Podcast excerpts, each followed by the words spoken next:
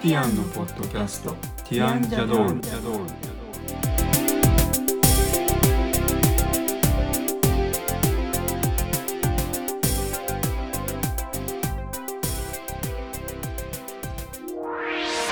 こんにちはティアンのコリンですこんにちは、ティアンのエリコです。今日はティアンジャドールの第77回ですこのポッドキャストでは音楽やアートデザインなどティアンのメンバーの切り口で10分から15分程度でお話をしていきますはい、今日もティアンジャドールじゃないですね。はい、今日も三峯神社について、えー、 三峯神社の2回目です。はい、についてお話ししていきたいと思います。はい、で今日のテーマは、えー、と三峯神社でのいろんな体験のお話をしたい感想みたいなお話をしていきたいんですけど、はい、えー、と早朝にですね結構ここはいい景色が見えるっていう場所の一つなんです山の上なので。ただあの早朝のバスはないので、うん早朝を体験したいんだったら泊まるか、うん自家用車で行くか、どっちかしかないですね。はいもしくは本当に足で登るか。はい昔は足で登ってたって、あの、うん道路がなかったので、この車用の、はいなので足で登ってたらしく、結構本当に参拝大変だったみたいですよね。はい、で、え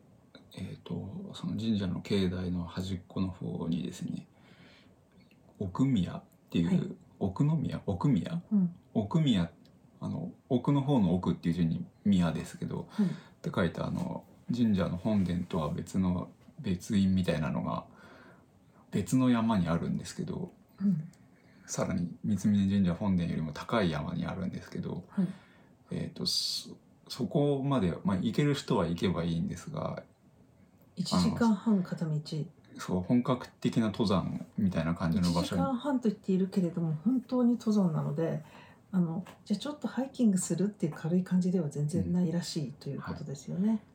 で最後の方鎖場とかまであるとかいうそうですあのね、崩れてるような落ちそうみたいな場所とうかんあるみたいなので、ちゃんとした装備で行かないととんでもないことにはなりい、ますよね。でそこをあの本殿の近くからこう拝めるようななんていうの場所が、はい、妖拝殿はい、奥宮洋拝殿っていう施設施設施設というほどでもちゃんとした、見は晴らしのいい見晴らし台みたいな、い神社っぽい作りの見晴らし台みたいな感じですよね。はい、そこがありましてでそこからあの結構開けた場所なので雲海が見えるんでことがあるっていうのがあらかじめ情か報なとしりて持っ見てたえるんで確率が朝は高いっていうことみたいですよね。で見ることができましたっていうことなんですけど、いあの今の季節の日の出は、えーと午前5時16分とかだったんですよね。はい、なのでその頃に起きようっていうことであの起きたんですよね。はい、でまずそのみその見晴らし台的なところからの日の出のお話ともう一つは、えー、と肝心な一番重要だったと思うんですけど祈祷ご祈祷のお話をしていきます、朝一番のご祈祷っていうのは多分一番ポイントが大きいんだと思うんですよねここで体験するものとしては。はい。はい、その2つについてのお話です。あとはあれですよね。施設についてほとんど何も言ってないですけど、はい、結構それぞれなんて言うんでしょう。境内のいろんな建物とか特徴があって綺麗ですよね。あのあ入る、はい入るなんて言うんでしょう。一番最初にある三つ鳥居って鳥居が三つ連なってるやつとか、はい、随神門っていう門はかなり豪華ですよねやあ山のそうで中すねにいきなりこんな豪華な門がって感じうんですもんね、はいでそこからまたかなりこう杉の山道を歩いていくと今度は聖堂の鳥居があってでその聖堂の鳥居をくぐってやっと拝殿にたどり着くみたいなそこまでそれなりに距離がありますよねそうですなのでやねっ。ぱ結構広い方になるのかもしれないですねうん山の上にあるのに結構広いみたいなはい、感じですよねそうでそれ拝殿以外にもなんかあの伊勢神宮さんとかいろんなあのうん大きい神社のこう小さいお社みたいのがあってそれぞれお参りができるようにはい、なってますよね。これって出雲大社と関係あるんですか。出雲大社ありましたっけだってその大和武尊の御事とかイザナミとかイザナギとか関係な出いの雲大社はなかった伊勢神宮さんのがあって伊勢神宮さんのお社が一番大きくて、うん他に結構有名な神社の方あと浅間神社とかいろいろ並んでましたけど、春日神社とか書いてあって春日大社じゃなくて春日神社って書いてあるでも同じものじゃないかと思うんですそけうどですねでも出雲大社ありましたっけ出雲大社はなかったあのですよね小さな社はなかった、ですよねう、んなので関係あるのかどうかはちょっとよくわからないんですけれどもまあでもあのその由来みたいなところにはそういうそのぐらいの時代のものだみたいなことが書いてあるから古いものなんですよね。はい、あとなんか奥の方にオカリア神社とか縁結びの木とかがあってそこもなんか有名なパワースポットの一部っていうことうん、らしいですね。はい。で、まあ、見どころはそういった意味でいっぱいあって、ここちゃんと神社とか好きな人は全部見ると、相当長い時間ここに滞在しないと1。時間以上たっぷりうん、じっくりあの拝見できるみたいな感じですよね。はい、はい、この境内だけで、そうですね。はい、ちなみに暑いのが嫌いな人はすごい涼しいから行くといいと思いますけどね。はい、はい。えーで、えっと三原市大の洋拝殿はい、からのお話を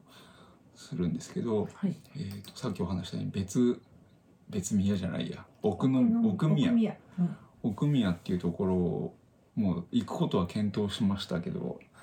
今回はやめましたね。うんなんかあまりにこう詰め込むとどっと疲れてなんだかわからなくなりそうなので今回はもう神社の参拝ということに集中しようということで、はい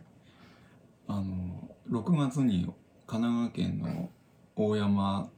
国定公園の大山っていうのに登ったって話を何回かしてるかもしれないですけど、はいあそこの山も大変だ1400メートルぐらいの山でけ途中までケーブルカーで行って登るの大変そこから登って大変だったあそっていうこまさにはい1時間半ぐらいちょうど登って、同じぐらいなんですよねかかる時間が、うんでこれは絶対大変だということではい、あのひどい目にひどい目には合ってないです よあでも面白かったですけそうど鹿は出あたのしそう面白かったですでまあ同じぐらいの距離と高さと時間っていうのは予告で書いてあったのでこれはちょっとその後の行動が制限されるだろうと思ってやめたのとあと僕はあの虫が好きじゃないので えーとこの9月のこの時期はですねあのスズメバチみたいなのが活発に活動する時期だそうで。で奥宮っていう山に登る結構途中の部分にスズメバチの巣が大量にあるらしいんですよ。それ神社の注意書きとかにもいっぱい書いてあったりして気をつけろとは書いてあるのでまあだったら危ないからやめようかなっていうこともあってやめました。はい実際にあのスズメバチには遭遇しなかったけどいっぱいなんか蜂らしきものが飛んでましたよね。うんなのであの軽く見ていると危ないかもみたいなところはいやまあでもそんな大した橋くん全然大丈夫ですけどいや刺されると死ぬかも。大丈夫ですってあのあと熊熊が出るっていうのは相変わらず書いてありますね。はい。はい、熊鈴とかあった方が多分いい。熊鈴つけてる方何人かいらっしゃいました。はい。はい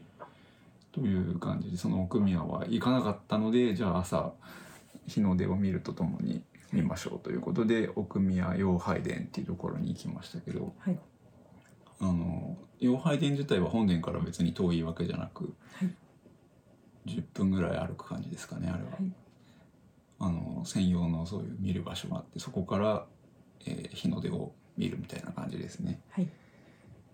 洋拝殿から奥宮が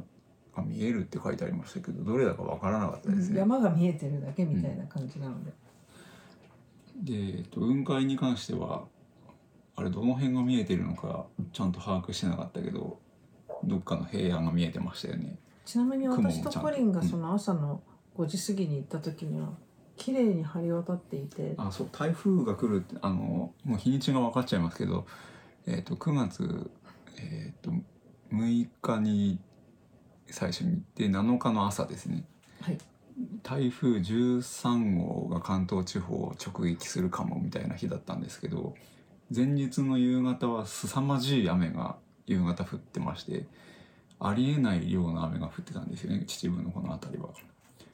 ですごい雨だなと思ってたら、えーと次の日はすごい雲一つない完璧な晴れだったっていう感じですね。すごい綺麗だあの日の出も本当に久しぶりに日の出を見ましたそして雲海雲海ってほどじゃないけど結構綺麗に雲も出て下の方の雲は出てましたね、平野の方に雲がかかってるのが見えて雲海って普通目前まで雲が広がってく一面雲の海のことを言うと思うんですけどそこまでではない感じでしたけど、うん遠くの方が雲海的にはちょうどいい感じで、あのちゃんと見えるしうんうん綺麗なあのこう下の方の雲も見えるみたいな状態だった、はい、あんまり総じてそんなに雲はたくさんはないみたいな感じだったと思いますけどね。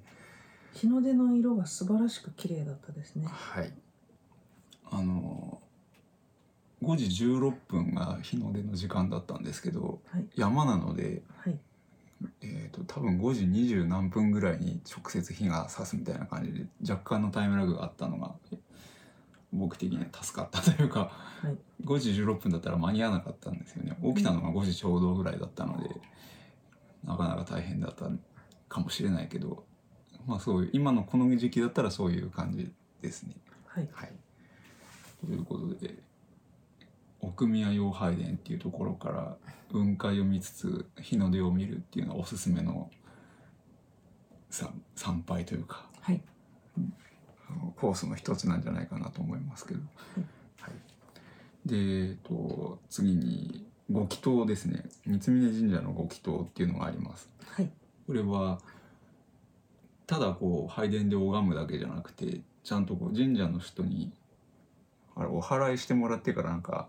やってましたね。はい、はいちゃんとあのお名前とか住所とかを普通神様には必ず申告しなくてはいけないのではい、そのお名前とか住所とかを全部書いて申し込みをしてでこの祈祷っていうのは別に何何時何結構何回かあるんですよね。一日に何し回ょっちゅうねかやってます。ただその朝一の7時のご祈祷だけは宿泊者だけらしいのでその朝一の7時のご祈祷に参加したい場合は宿泊しないと受けることはできないはい、ということですね。前日にあの申し込みのその名前を書いたり願い事の種類を選択したり、えーと申し込みをちゃんとする必要そうが手そ続のきをする宿泊する宿泊のチェックイン前にやってチェックインするみたいはない感じですね。ちなみにそのご祈祷一人5,000円からってなってましたけど、はいふお札が木のお札がいただけるんですね。はいあと宿泊をしていると宿泊費が少し割り引かれましたね。 2000円割り引かれるんですね。はい、ご祈祷をお願いすると。なのでまあそんなにこうすごい高い感じでもないような気がしますんで、はい。あと朝一のご祈祷はこう静かな中雰囲気がすごく良かったですよね。拝殿でもそれでもそれなりの人数がいましたね。それなりって言ってもでも10人だから20人ぐらい10 15 20人はいないと思う人ぐらいいたような気がしますけどそんなにいないかなでそれぞれあのお名前を書いた人は呼ばれて一人ずつ神様の前に進み出て、はい頭を下げるみたいなはい感じですね。あの朝はすごい静かだし正直すごい寒かったんで寒かったんですかす寒かったですあの拝殿当然全部こう外の開け放たれているので空気が通る今日朝の 5, 5時じゃない7時半ぐらいから始まりましたけどはい、とてつもなく寒かったですね僕は あの半袖の服でいたので私も半袖だったんですけど別にとてつもなく一番寒かた端っこにいたので外の外気が直接来るような感じで寒かったんですねなので上着があった方が夏でも上着は朝は持ってった方がいいかもしれないですねはい、とにかく朝がいいんじゃないかと思いましたやっぱり神社、は朝ですよね、うん普通ね午前中に絶対お守りお参りしろっていうぐらいですもんね。それでうんあのーその5時5時ぐらいから起きて奥宮洋拝殿っていうのを見ている最中にすでにこう自家用車で登ってきたと思われる人たちが23人会いましたから7時半ぐらいでも神社自体にこう拝みに来る人っていうのはそれなりにいると思うんですよね。うん、なのでまあ泊まった方が多分いい体験なんじゃないかなとあのあんまりいろいろこう申し込んだとか並ぶとかそういうのは考えなくていいようになってるのではい、あとそれうんに7時半のご祈祷は止まってないと受けられないあそうのでで、すね、はい、あの奥宮洋拝殿であの奥宮をはるかに望みながら日の出を見るっていうのはどなたでも来れば大丈夫なんですけど、ただでも私たちが行った時私たち2人しかいなくてでちょうどそろそろ戻ろうって戻る時にうん男性が1人あの宿泊者じゃない男性が1人ちょうど階段登ってきてすれ違ったのでその方はきっと自家用車で来たんでしょうね。あと拝殿には散泊まってる人らしき人ももう朝から出て境内をうろうろ歩いてるみたいな感じだったイメージですかね、はいまあ、ただすごい人は少なく静かなのであの朝の7時半より前ぐらいの時間っていうのは見るのにはうってつけの時間かもしれない、そうでも5時に起きた時にもうあの神社の方たちは起きてるんだなとかうん明かりがついていたのでとっくにうん皆さんすごく早いんだな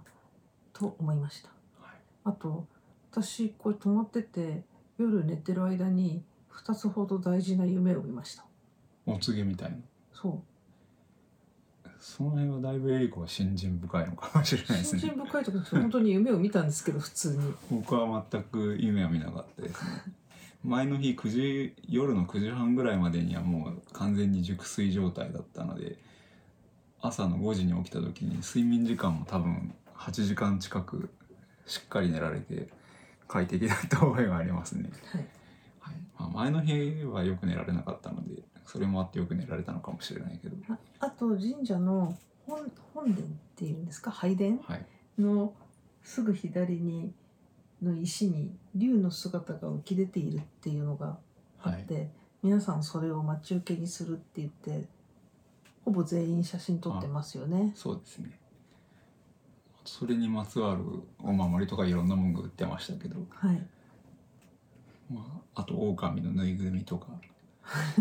狼のぬいぐるみは結構いいと思いますよ、うん、おすすめですはいということで、はいえっ、と三峯神社ですね埼玉県の秩父にある三峯神社のお話を2回にわたってはいしましたけど、はい、あの別にこれ信心深いとかっていうのは関係なく行った方がいいんじゃないかなと思いますはい、あの日本の文化が好きな人は行くべきだと思いますね。うんはいあとなんかこういろんなそのパワースポットとか人生が変わるとかそういうようなのでこう検索で出てくるのには結構その行くべき時が来ると神社に呼ばれますみたいなことを書いてる人が多いので、呼ばれたのかもしれないですね。僕はあのああんまり話すの長くなるんでやめますけど生まれたのは埼玉県北部の鷲宮町っていう今もうないですけど、はい鷲宮町っていう町で鷲宮神社っていうのが有名な神社なんですよ。はい関東最古の神社っていう神社で、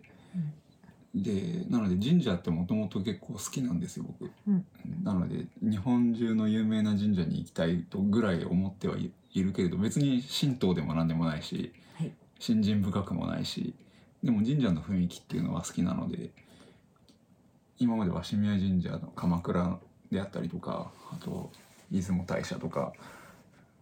あと何でしょうねいろいろ行ったと思うんですよね行ってないのは出雲大社とか行ってない出雲大社じゃない行ってやし伊勢神宮だうん伊勢神宮は英語は行ったって言ってた諏訪け大ど社も行ってないあですそかうもしれないそうなのでそういうなんとか大社って大きなところはいあんまり行ってないので春日大社は行きましたね。あそうですね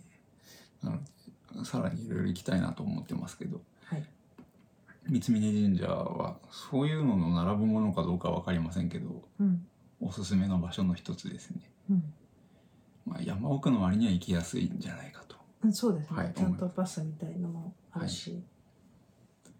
あと温泉もあそうでかなか幸運閣っていう宿坊の中の温泉はあの